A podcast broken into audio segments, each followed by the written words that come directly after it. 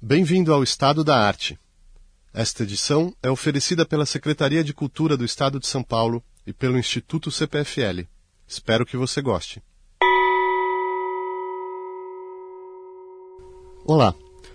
Ante categorias políticas tradicionais como conservadorismo, liberalismo socialismo, o pensamento de Hannah Arendt é elusivo, mesmo desorientador. Mas o que sugere uma mente paradoxal talvez seja a mera coerência, já que para Arendt o pensamento deve nascer dos incidentes da experiência viva, e a sua foi atravessada pelos incidentes mais dramáticos de seu tempo. Por quase 20 anos, desde que a ascensão nazista deu início à sua diáspora pessoal, foi apátrida, refugiando-se em Genebra e Paris, até receber a cidadania norte-americana. Da Primeira Guerra à Guerra Fria, ela viveu e pensou no coração das piores catástrofes do século XX como testemunham os títulos de suas obras: As origens do totalitarismo, da revolução, da violência. Mas após expor o mal em sua face mais monstruosa, Arendt também se inquietou com seu caráter paradoxal em nosso tempo. Um de seus principais objetivos durante pós-guerra foi, nas suas palavras, destruir a lenda da grandiosidade do mal, da força demoníaca, retirar das pessoas a grande admiração que têm por grandes malfeitores. De fato, dizia ela, o súdito ideal do governo totalitário não é o nazi convicto ou comunista convicto, mas pessoas para quem a distinção entre fato e ficção, isto é, a realidade da experiência, e a distinção entre o verdadeiro e o falso, isto é, os padrões de pensamento, já não existem mais. Personificado no medíocre, mas consciencioso funcionário nazista Adolf Eichmann, esse diagnóstico deu origem à sua fórmula mais célebre e controversa, a banalidade do mal. Longe, porém, de estar restrita aos despotismos genocidas, algo dessa banalidade está impregnada no modo como concebemos a atividade humana na era da sociedade de massas. Para Arendt, a vida ativa deve ser uma cooperação entre o nosso trabalho, pelo qual garantimos nossa subsistência material, as nossas obras, pelas quais criamos os objetos do mundo da cultura, e a nossa ação, pela qual, através do relacionamento e do diálogo interpessoal, construímos uma sociedade plural e solidária. Mas Arendt lamentava que a pressão da economia de mercado tenha invertido a hierarquia, impondo o predomínio da dimensão mais baixa, a do trabalho. Ante suas reflexões, somos tentados a parafrasear os versos de T.S. Eliot. Onde está a ação que perdemos em nossa obra? Onde está a obra que perdemos em nosso trabalho? Para discutir a vida, a obra, o trabalho e a ação de Hannah Arendt, convidamos Celso Laffer, professor de Filosofia e Teoria Geral do Direito na Universidade de São Paulo, Cláudia Perrone Moisés, professora de Direito Internacional da Universidade de São Paulo, e Eduardo Jardim, professor de Filosofia da Pontifícia Universidade Católica do Rio de Janeiro. Cláudia, você pode nos introduzir ao contexto social e ao, ao, ao contexto da família, aos anos de formação de Hannah Arendt? Sim. Uh, Hannah Arendt nasce em 1906 no seio de uma família de classe média judia, que uh, sua família era uh, do Partido Social Democrático, na infância diziam que ela já era brilhante, aos três anos falava corretamente, aos 14 leu Kant. Era também considerada rebelde e independente. Ela foi expulsa da escola por haver liderado um boicote contra um professor que a havia insultado e ela se prepara sozinha para o ingresso na universidade. Ela ingressa na universidade em 1924, ela é aprovada com distinção na Universidade de Berlim. Dali onde ela estuda grego, latim e teologia, ela vai para Marburg para estudar com Heidegger. E é, professor Celso Laffer, uma, uma vocação precoce, desde cedo muito reconhecida nos meios né, da, da, acadêmicos, estuda com grandes nomes, Heidegger, Jasper, Husserl. Você pode nos contar um pouco o tipo de interesse e, e os estudos que ela vem fazendo nessa época? Bom, ela se formou na efervescência intelectual do fim da República de Weimar. Não? Uma efervescência que teve uma dimensão significativa em matéria da reflexão filosófica. Tanto Heidegger quanto Jaspers, quanto Russell são expressões dessa renovação. Para esta renovação, ela foi muito bem apetrechada. E como ela diz numa conhecida carta ao Scholem, objeto da polêmica sobre o livro Eichmann, ela diz: se eu vim de algum lugar, eu vim da tradição da filosofia alemã. é dessa tradição que ela veio, que é uma combinação, enfim, de fenomenologia e existencialismo. Então, a universidade alemã a preparou para um certo modo de ver as coisas, mas não para aquilo que foi o objeto específico da sua análise e da sua reflexão, que foram os dados pela experiência vivida do seu percurso numa era de extremos. Agora, é claro que Heidegger foi uma fonte de inspiração importante, é, com quem ela sempre dialogou, mas de quem ela se afasta, não? A ideia básica de Heidegger é a mortalidade e a ideia básica dela é a natalidade. De Jaspers, com quem ela concluiu a tese de doutorado dela, é, que chamou a atenção dela para a ideia da situação limite, que é e da, da, do potencial e da importância da comunicação, que são ingredientes que repercutem eh, no conjunto da obra dela. A gente pode ter uma ideia do tipo de personalidade que está se os traços de, de, caráter talvez mais relevantes que já nessa época estão salientes? Olha, as pessoas que a conheceram a admiravam muito, não? Ela se impôs como uma pessoa de muita qualidade e de muita presença intelectual, não só para os seus professores, mas para os seus colegas, muitos dos quais depois se destacaram na vida intelectual. É o caso, por exemplo, do Hans Jonas, que é o homem do princípio da responsabilidade, que foi um grande eh, amigo e parceiro de reflexão dela, para dar um entre muitos exemplos. Não? Eduardo, o professor Celso Laffer comentou que a, a vida eh, acadêmica dela se dá no momento ali da debacle da República de Weimar e isso significa a ascensão do nazismo. Qual vai ser o impacto que essa ascensão vai ter sobre a vida dela?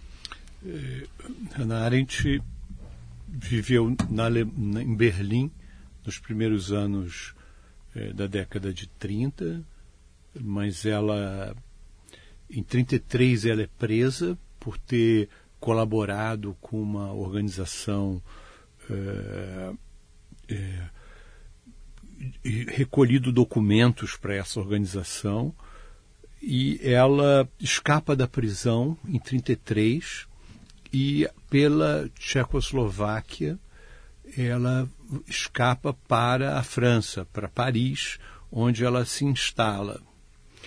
E, e, sinto que nessa época ela está muito decepcionada com as coisas que vinham acontecendo, inclusive com amigos dela na Alemanha, é, intelectuais, professores, como Heidegger, por exemplo, que tinha aderido ao nazismo e ela fica em Paris de 33 é, a 40.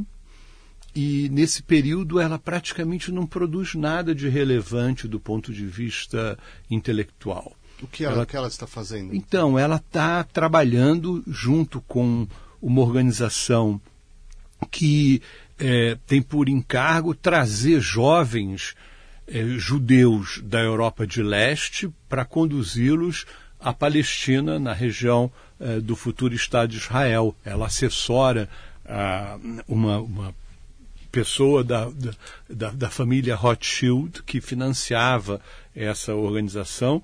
Então ela vive em Paris, é um período de atuação dela é, é, como judia, como é, reagindo a essa situação de perseguição. Ela vai à Palestina levar é, um grupo de jovens. E, mas nesse período também acontecem coisas na vida dela. Ela se separa do primeiro marido, encontra o segundo marido, que é o Heinrich Blücher, que fica marido que de, dela até o final da vida. E, e ela também tem amizades com figuras importantes é, é, como Walter Benjamin nesse período de Paris, que Benjamin também está refugiado em Paris. Ela, ela em 40, Hannah Arendt ela é enviada com a guerra, com a, a guerra é, Alemanha-França, ela é enviada para um campo de no sul da França e ela, mais uma vez, ela escapa é, desse campo e é, em 41, via Lisboa, ela vai para os Estados Unidos e começa a vida dela é, nos Estados Unidos e Nova York. Exato. Celso, a gente pode falar sobre como foi essa recepção nos Estados Unidos e como ela, sobretudo como ela apreciava a cultura americana. Além da, da fuga, ela estava buscando algo ali que ela valorizava. Que Sem dúvida. Eu só gostaria de acrescentar claro. aquilo que disse o, Eduardo, é, que Paris também ofereceu a ela essa oportunidade de contatos com amigos como Walter Benjamin, que foram intelectualmente estimulantes, como o Kojev, cujas aulas ela assistiu, que, como tantos outros da geração dela, incluindo o, o Sartre, que ela conheceu o Aron.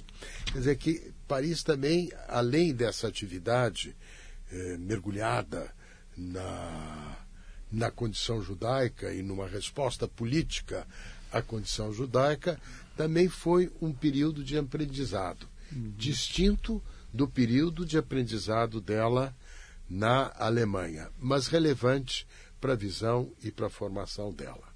E foi com esta bagagem que ela foi para os Estados Unidos, como lembrou com razão o Eduardo, via Lisboa. Ela mesma comentou comigo que ela ficou um certo tempo em Lisboa até conseguir eh, embarcar para os Estados Unidos e que ela entendia um pouco o que diziam os jornais por conta do latim que ela dominava.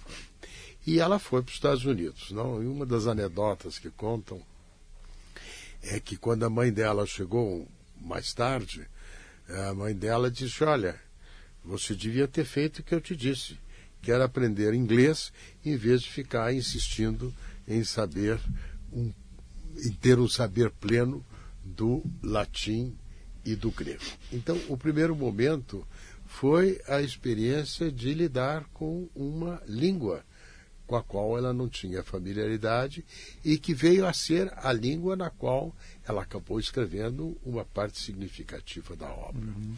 Esse período inicial também é marcado pela colaboração que ela deu eh, a alguns jornais, enfim, eh, da comunidade judaica alemã eh, em Nova York, sobretudo um jornal chamado Aufbau. E também é um período em que ela se dedica aos grandes temas do sionismo, uhum. sempre numa perspectiva crítica. Mas é o período em que ela começa a se preparar para escrever as origens do totalitarismo, que é, como sabemos, a resposta dela, uhum. enfim, a uma era de extremos. Uhum. Eu só diria mais uma coisa.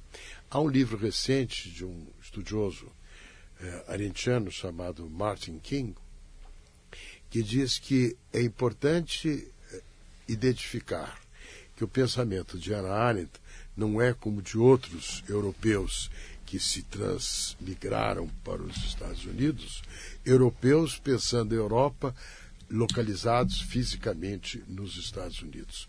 O pensamento dela se viu marcado e influenciado por aquilo que ela viveu politicamente nos Estados Unidos, que é o que explica outros livros dela, como On Revolution ou Crisis of the Republic. Cláudia, então, eu gostaria de acrescentar em relação ao que impressiona a Ana Arendt ao chegar nos Estados Unidos, na, na própria considerações dela, ela diz que a República não é como o governo que dá maior liberdade e também evita os nacionalismos, que é algo muito atual. E também a responsabilidade que o cidadão norte-americano sente pela vida pública, é que a impressiona e vai influenciar também muitas das suas reflexões políticas. Numa carta ao Jaspers, ela diz, já nos anos 50, que a sociedade norte-americana é muito impressionante, mas que ela vê dois, uh, uh, duas questões que, que a preocupam. Primeiro, uma histeria securitária, não é que a gente vê também até hoje. Uhum. E depois a transformação de uma sociedade muito rica numa sociedade totalmente consumista, que não mais cria é, obras, no seu entendimento, mas a, só bens de consumo. É? Nesse uhum. sentido, ela já vê o que nós estamos presenciando hoje. Não? Eduardo, pouco tempo depois da guerra já é, ela publica essa obra monumental que é As Origens do Totalitarismo. Você pode nos introduzir a esse livro? Sim, Hannah Arendt conta é, em uma entrevista para a televisão que em 1943 ela ficou sabendo é, da existência dos campos de extermínio é, na Europa e que isso foi um choque tremendo para ela. Ela usa uma expressão, ela diz que foi como se um abismo tivesse se aberto na minha frente. E eu entendo que ao longo dos anos 40, através de um movimento, de um esforço compreensivo muito grande, é, uma, numa tentativa de compreender o que tinha acontecido, Hannah Arendt buscou transpor esse abismo, transpor através da compreensão esse abismo e chegar a alguma compreensão da experiência totalitária. Então, ao longo dos anos 40, de 43 até 1951, que é o ano da publicação de origens do, do totalitarismo, ela faz essa monumental pesquisa de história política, é, de teoria política que é, estão incluídos é, em Origens do Totalitarismo. O livro é de 51 e o livro está organizado é, em três partes. É, Hannah Arendt dedica uma primeira parte de Origens do Totalismo, Totalitarismo para tratar é, do tema do antissemitismo. É, é, procurando entender que tipo de antissemitismo estava em jogo no nazismo. A segunda parte do livro se ocupa do imperialismo, né, que é um momento histórico de quebra das barreiras nacionais que possibilitam a, o aparecimento dos movimentos totalitários no século XX. E a terceira parte do livro é dedicada propriamente ao totalitarismo e ela aborda basicamente o caso do nazismo, o caso alemão, e muito perifericamente, em algumas passagens do livro, o caso soviético. O livro termina, Origens do Totalitarismo, termina com um capítulo que foi acrescentado mais tarde, mas que é muito importante para dar conta do argumento central do livro, um capítulo chamado Ideologia e Terror, em que ela faz uma, uma espécie de resumo é, da sua compreensão da experiência totalitária. Então, é, é, o livro foi imediatamente um grande sucesso. Hannah Arendt ficou logo é, muito conhecida pela originalidade da abordagem dela é, do totalitarismo e é, acho que a gente poderia considerar os diversos momentos, né, as diversas partes em que esse livro está composto, né? Exato, ela fala do antissemitismo, ela fala do imperialismo e uh, fala do, do racismo. São três grandes, né? Uh, Cláudio, você pode quer desenvolver um pouco mais isso, esses aspectos? Bom, então o o antissemitismo e o imperialismo, para ela, vão criar as condições que vão propiciar o totalitarismo. Não é? Então, o, o antissemitismo para ela é o antissemitismo político e social, que não tem relação com o antissemitismo uh, religioso, digamos assim, e ela parte uh, do pressuposto que tanto o antissemitismo como o imperialismo criam, como eu disse, as condições para que o totalitarismo ou os movimentos totalitários fossem possíveis. Né? Então, o, o totalitarismo é um resultante não é, da, de uma série de condições históricas e sociais, uma, uma aliança entre a ciência e a tecnologia, não é, que é colocado a serviço de uma dominação total e do extermínio genocida. É? Então, aí é a relação entre racismo, é, movimentos totalitários e os, utilizando os instrumentos do imperialismo. Olha, curioso que ela é, resiste a apresentar esse quadro histórico como um determinismo, no sentido, ah, as condições estão aí, então vai necessariamente, quer dizer, ela chama atenção o tempo todo para a perplexidade, para algo que era inaudito, né, e ninguém estava esperando. É, a gente pode explorar o que existe de tão inaudito no, é, no, no Eu acho que ela, no livro, ela mesmo diz que não há uma relação de causa e efeito entre antissemitismo, imperialismo e dominação totalitária. Que tanto o antissemitismo quanto o imperialismo, quanto a dominação totalitária que ela analisa, tem no imperialismo e no antissemitismo o que ela chama de cristalizações. Não? Então, o antissemitismo moderno tem a ideia do inimigo objetivo, que é o inimigo independentemente da sua conduta. Não? É, o imperialismo tem essa dimensão da expansão total do poder sem barreira. E que isto se soma na dominação totalitária, que se caracteriza pela ubiquidade do medo, é, pela polícia secreta e pelo jogo da ideologia que elimina o peso da realidade, não? Então, o que ela aponta é que o totalitarismo como mecanismo de dominação é algo novo, que não tem nada a ver nem com o despotismo oriental, nem com a tirania, que são formas arbitrárias de poder, mas que não almejam, como num regime plenamente totalitário, a dominação total.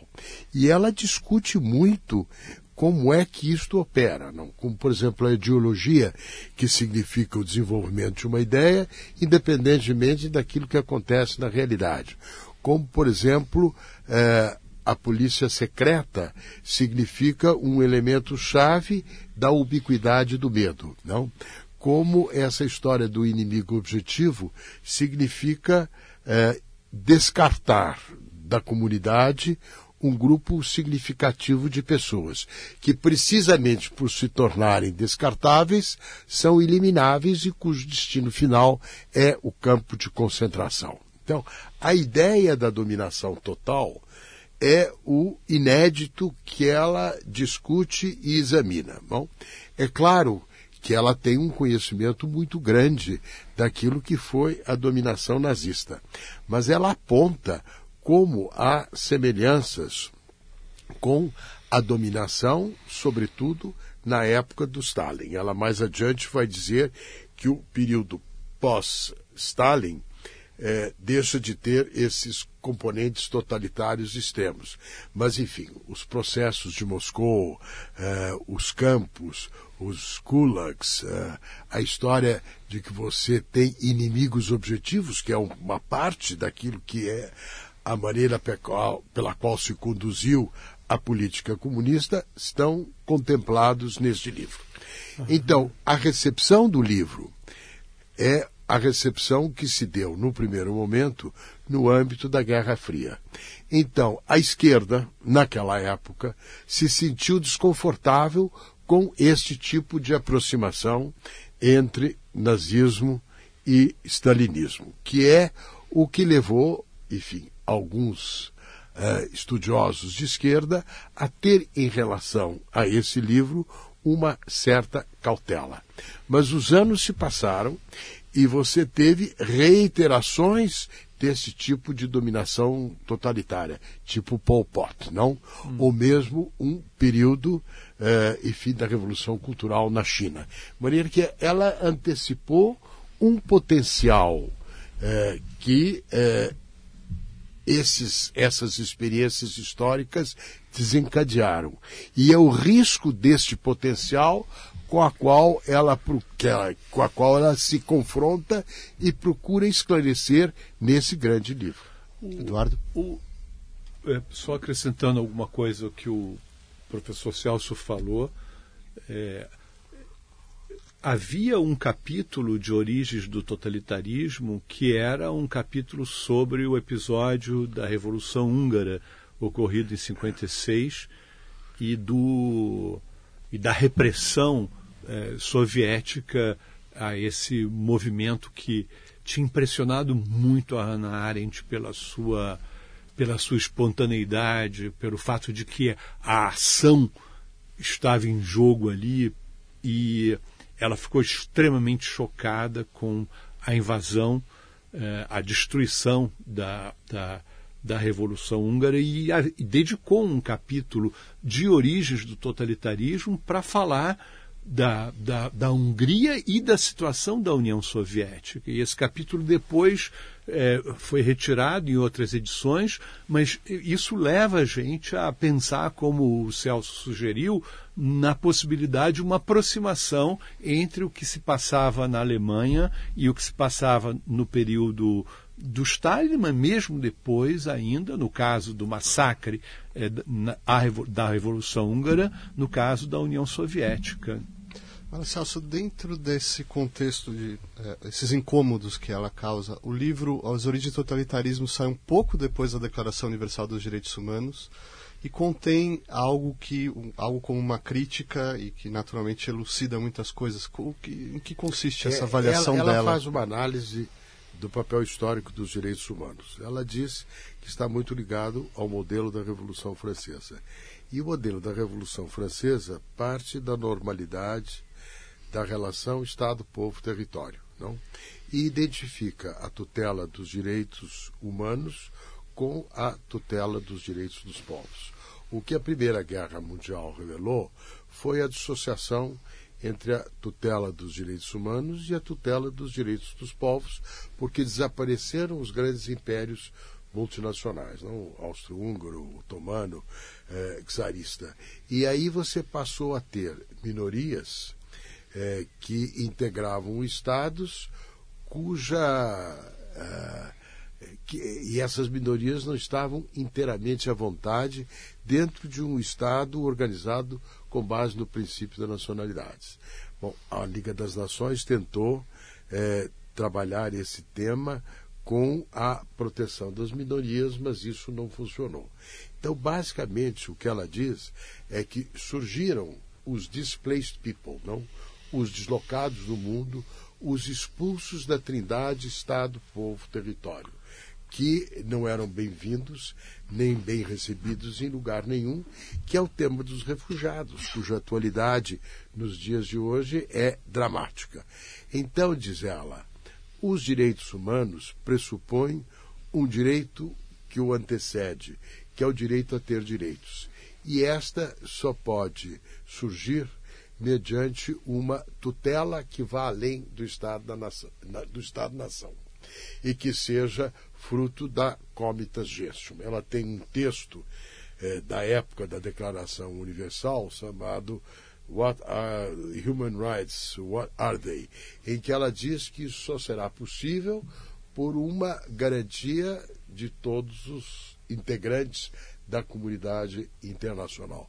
Então, a política internacional dos direitos humanos tem na análise da Ana Arendt um antecedente reflexivo muito importante e que está na linha um pouco da coisa kantiana dela, que é o direito à hospitalidade universal, não?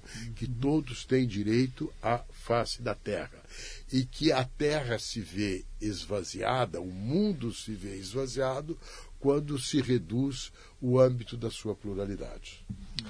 Cláudia? Eu queria acrescentar sobre origens do totalitarismo. Um, primeiro, a, relação de obra e vida, não é? que no caso da Ana Arendt é, é, muito profunda, nós não podemos esquecer que ela passou por um campo de concentração não é? no, no final da sua estadia na França. Ela era considerada inimiga por ser alemã. Não é? Ela uh, passa pelo campo de Gurs durante cinco semanas, é? de onde ela é libertada finalmente, para poder imigrar para os Estados Unidos. Então, ela, ela tem uma visão é, já do que é estar sob o domínio totalitário, mesmo estando fora da Alemanha. Uh, também no que se refere a origens do totalitarismo, é interessante ver como o método arentiano ali aparece, que é o uso de obras de arte para fundamentar uhum. muito de suas reflexões. Literatura, né? A literatura no Origens é presente, não é? Na primeira parte ela vai usar o Proust, é? no antissemitismo, na segunda ela usa o Conrad, na Coração nas Trevas, e na terceira parte ela vai usar o Simenon para falar sobre a polícia. Ela era leitora do Simenon quando ela passou pela França, e segundo ela, ela pôde aprender o que era a polícia através do Simenon. Celso, os origens do totalitarismo geram uma certa celebridade, têm um impacto, é, e depois vem um livro uh, entre o passado e o futuro. Quais são as motivações por trás? Olha, Entre o Passado e o Futuro é um livro muito interessante. não? Ela mesmo diz são exercícios em pensamento político. não? E é lá que ela diz que o próprio pensamento emerge da experiência vivida e a ele deve se ater numa época de universais fugidios, não? Ela deve ser a linha, não? Porque justamente o que ela mostrou nas origens do totalitarismo é de que esses universais são fugidios. Daí esta ruptura entre o passado e o futuro. E é, quando eu fui aluno dela e me preocupei em divulgar a obra dela no Brasil, eu perguntei a ela é, por onde nós deveríamos começar, não? Isto foi em 65, 66, não? É, e ela disse: Olha, vamos começar é, com Entre o Passado e o Futuro, porque representa muito bem o tipo de trabalho que eu faço, não? É, não tem o componente polêmico é, do livro sobre Eichmann, que uhum. também gerou tanta é, discussão, não tem a complexidade das origens do totalitarismo, mas é um livro que dará ao leitor acesso a como eu trabalho alguns dos conceitos básicos com os quais nós estamos habituados, mas que se transformaram cascas vazias de sentido. Como é o tema da liberdade, como é o tema da autoridade, como é o tema de qual é o conceito da história, como é o tema da crise da educação, como é o tema da crise da cultura, e depois mais dois que ela agregou é, ao livro numa edição subsequente, que é um sobre verdade e política, que é um ensaio de grande importância, e outro sobre a conquista do espaço e a dimensão do homem, que também são temas é, tratados esse na, na, na, condição humana, no significado é, daquilo que é a transposição de barreiras antes tidas por naturais. Entre esses, todos esses ensaios são muito interessantes, mas um dos quais eu gosto muito é a análise sobre a autoridade, não? Ela pergunta o que é ou o que foi a autoridade, não? Que a autoridade não se baseia na força nem na violência, mas também não se baseia na persuasão. Não? É algo é, que tem uma natureza hierárquica, mas de outro tipo.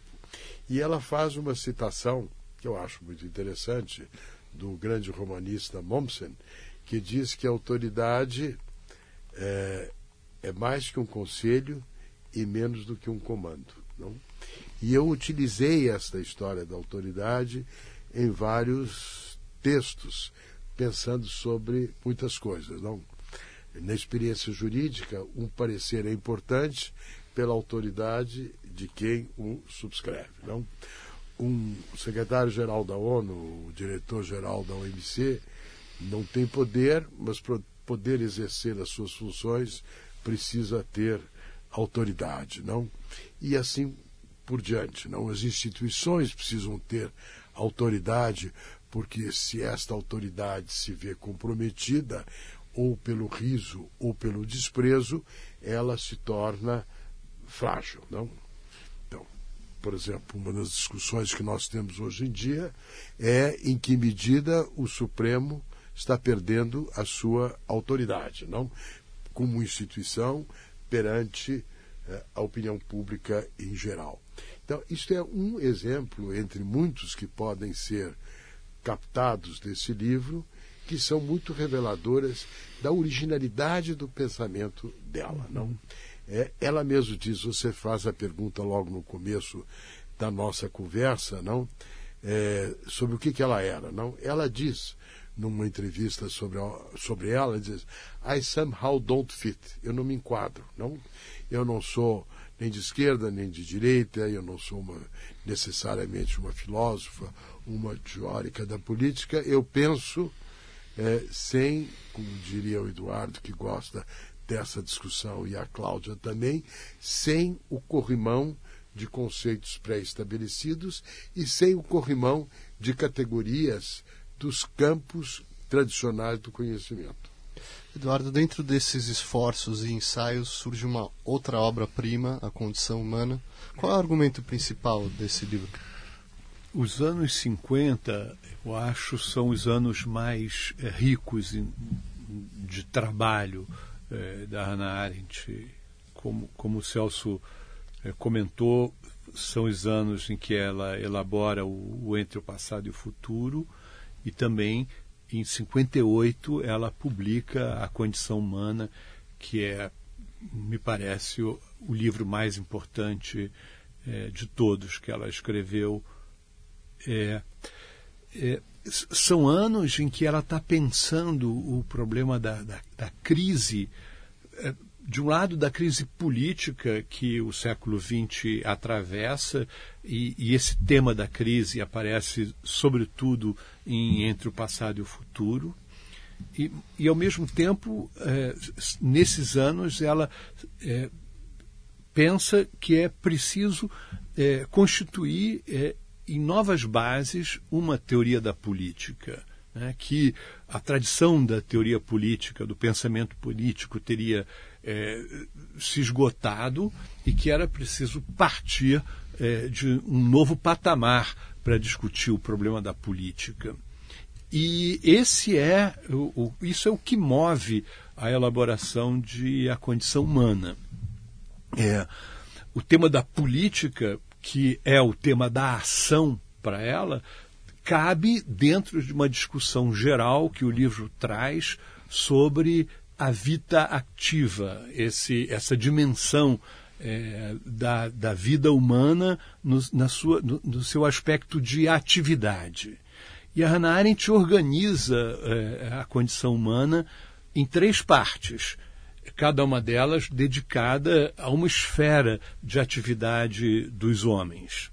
Uma primeira, numa primeira, ela trata da atividade do animal laborans, né, em que é, o, o, o, homem é, é, produz é, é, é, coisas para se manter vivo, né? produz bens para serem consumidos e manter a vida o tema central de, dessa primeira parte do livro é o tema do labor, a experiência do animal laborans e vida. A segunda parte do livro se ocupa das atividades do Homo Faber, o mundo das obras produzidas pelo homem, das coisas que têm durabilidade. Então, o, o, tem o capítulo, o segundo capítulo, o capítulo é, é, trata de do Homo Faber, da construção de um mundo duradouro, diferentemente do mundo do consumo, que é aquele do Animal Laborans. E na terceira, numa terceira parte do livro, Hannah Arendt se ocupa propriamente do tema da ação, que é o, a matéria com que é feita, com que é, é experimentada a política, com que é feita a vida política. Então, o capítulo sobre a ação é onde a gente vai encontrar a teoria política da Hannah Arendt propriamente. Dois conceitos são centrais aí: o de publicidade e o de pluralidade, que qualificam o modo político de ser do homem. E a condição humana tem um último capítulo, que é um capítulo mais histórico, que se chama A Vida Ativa e a Era Moderna, em que ela discute o que alterações essa vida ativa, as atividades do homem, é, como que elas se alteraram ao longo da história moderna. Então é um capítulo mais histórico é, de a condição humana. Cláudia, para onde a gente segue a partir daí? Acho que podemos ir para o Eichmann. Então, o Eichmann é, é, o livro mais polêmico da Ana Arendt, não é? Ela é enviada pela revista New Yorker para cobrir o julgamento do criminoso nazista em Jerusalém. Uh, a maior polêmica que o livro gerou foi a expressão banalidade do mal, que é muito mal compreendida, né? muitas pessoas confundem com banalização do mal, mas a, o que ela encontra uh, no Eichmann é o burocrata moderno, né? o criminoso uh, de gabinete, aquele que executa a ordem sem indagar se essas ordens uh, são criminosas ou não, não é? Ele dizia eu, eu cumpro as ordens e eu desempenho o meu papel, não é como uh, responsável pelo transporte eh, das pessoas para os campos de concentração. Ana Arendt esperava encontrar um criminoso nazista que se imagina seja um monstro, não é? Ela diz não, eu encontrei um palhaço, não é? Que é incapaz de pensar ou era incapaz de pensar no que estava fazendo. E esse é o grande impacto, não é? Que ela tem em relação àquela pessoa e daí a expressão banalidade do mal, isso é alguém que é capaz de cometer atos extremos e criminosos uh, de forma banal, não é? sem sem nenhuma às vezes sem nenhuma intenção dolosa, mas apenas cumprindo ordens. Agora, o que isso diz sobre a, a nossa sociedade? Porque eu, eu, temo que ela não, não é a ideia dela restringir esse fenômeno ao, ao regime Posso nazista. fazer só uma observação? Ah, claro. é, a banalidade do mal, ela diz na carta ao Scholem que só, é, só o bem é profundo. O mal é superficial. Mas ele é muito perigoso porque ele pode se espalhar como um fungo sobre a superfície da terra e destruir. Não?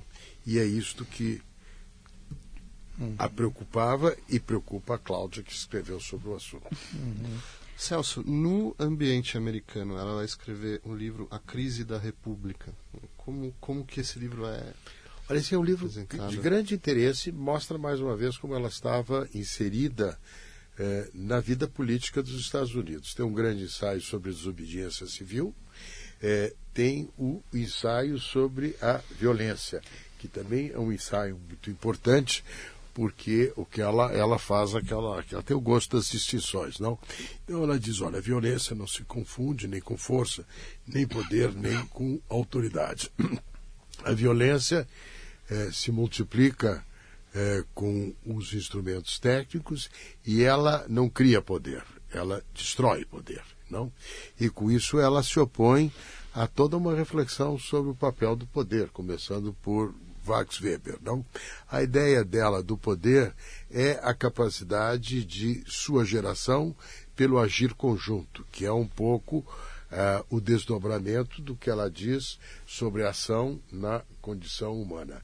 E é um dado muito interessante sobre toda a reflexão dela, porque, no fundo, diz ela, as instituições não podem acumular poder, mas elas têm a possibilidade de ser o resultado da força do agir conjunto.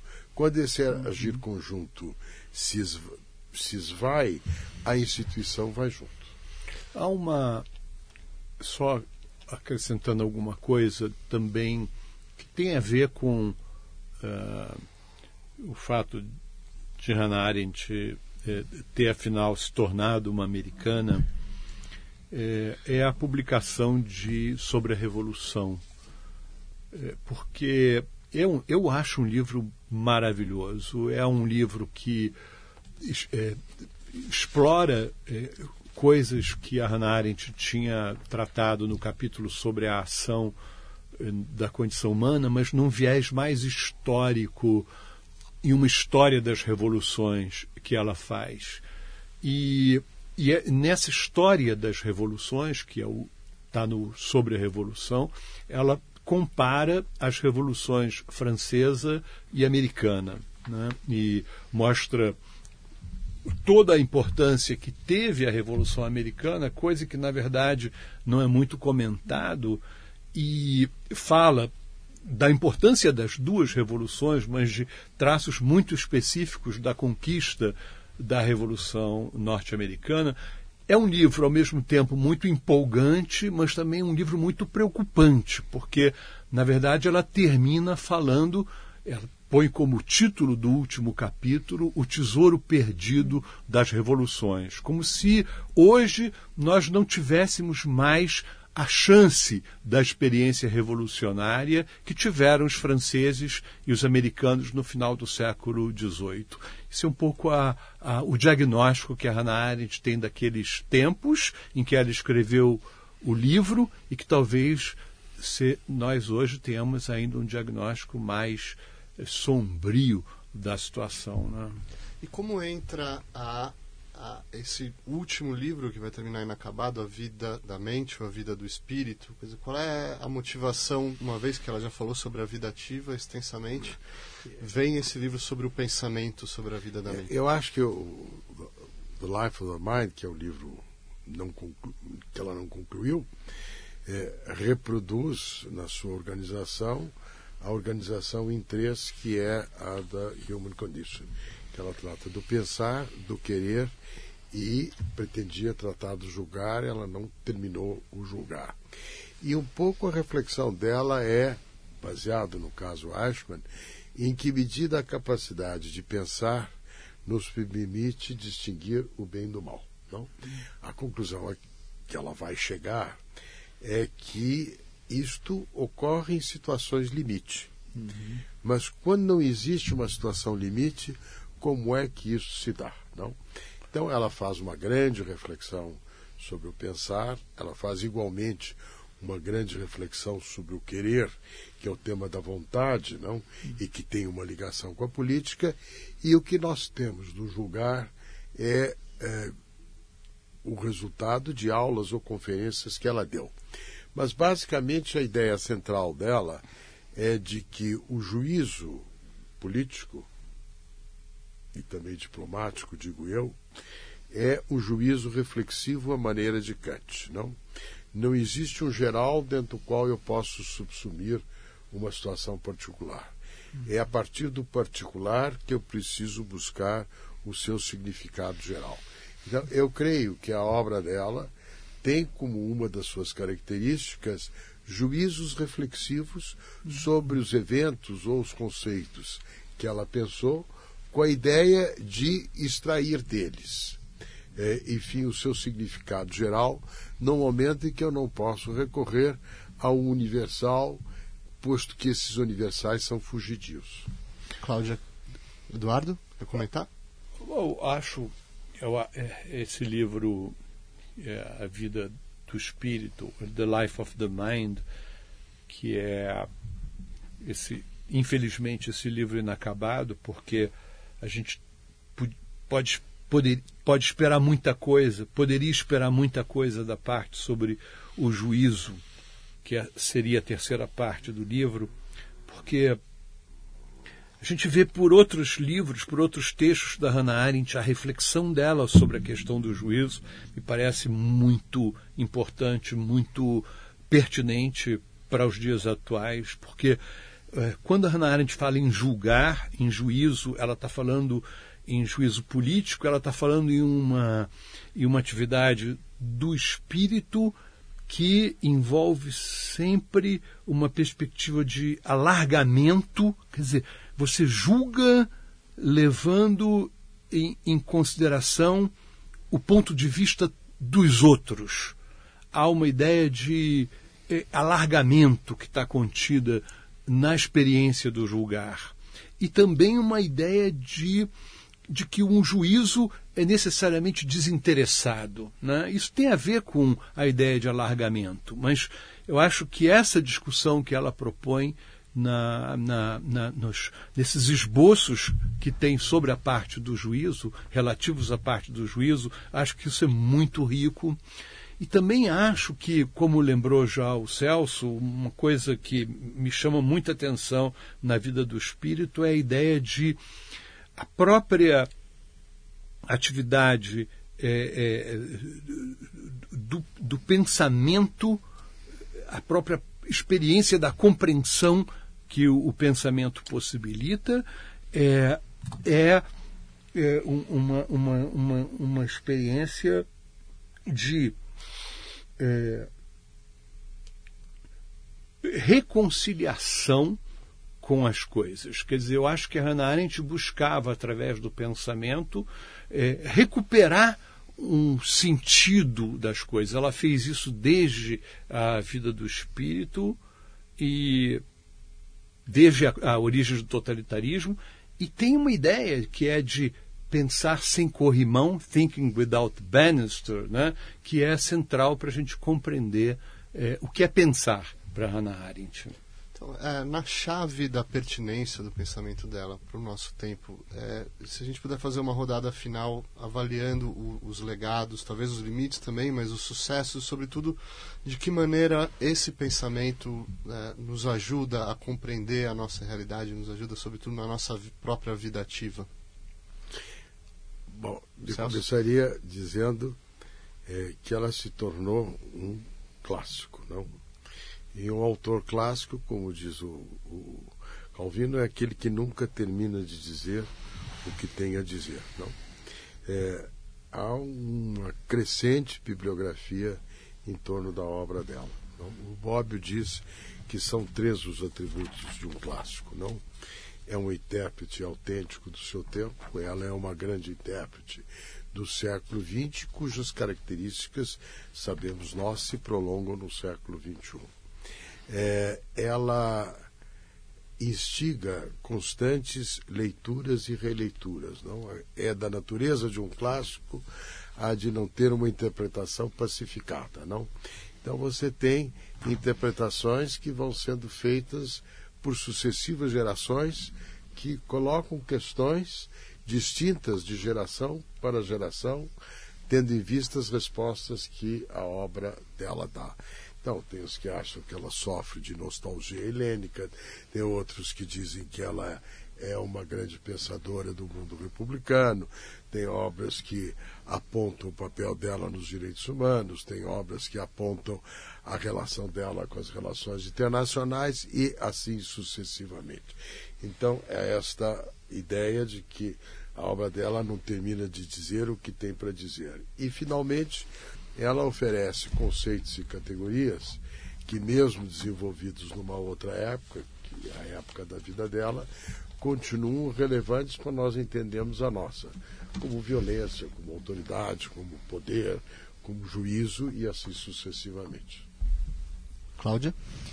Bom, a Ana Arendt nos deixa um, um legado riquíssimo. Né? Eu diria que, uh, primeiramente, ela foi uma visionária não é, do que, a partir dos anos 50, a sociedade ocidental estaria vivendo.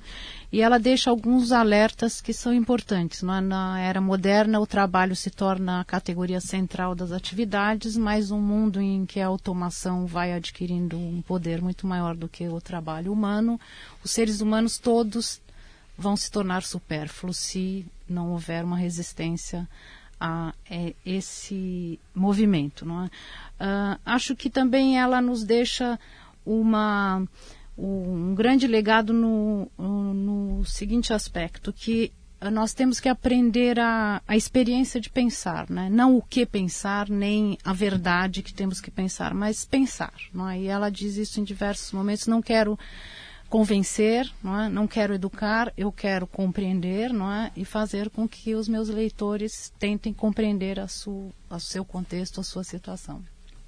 Eduardo? Ah, eu acho que eu vou repetir o que o, o Celso e a Cláudia já disseram. Quer dizer, para mim, acho que do ponto de vista dos temas, do ponto de vista dos, dos conteúdos, é, a gente poderia ainda discutir sobre a herança, sobre o legado da Hannah Arendt, mas me parece que o mais importante é, é a gente é, é entender o, o, o, espírito, o tom é, da própria do próprio modo de pensar é, é, da Hannah Arendt.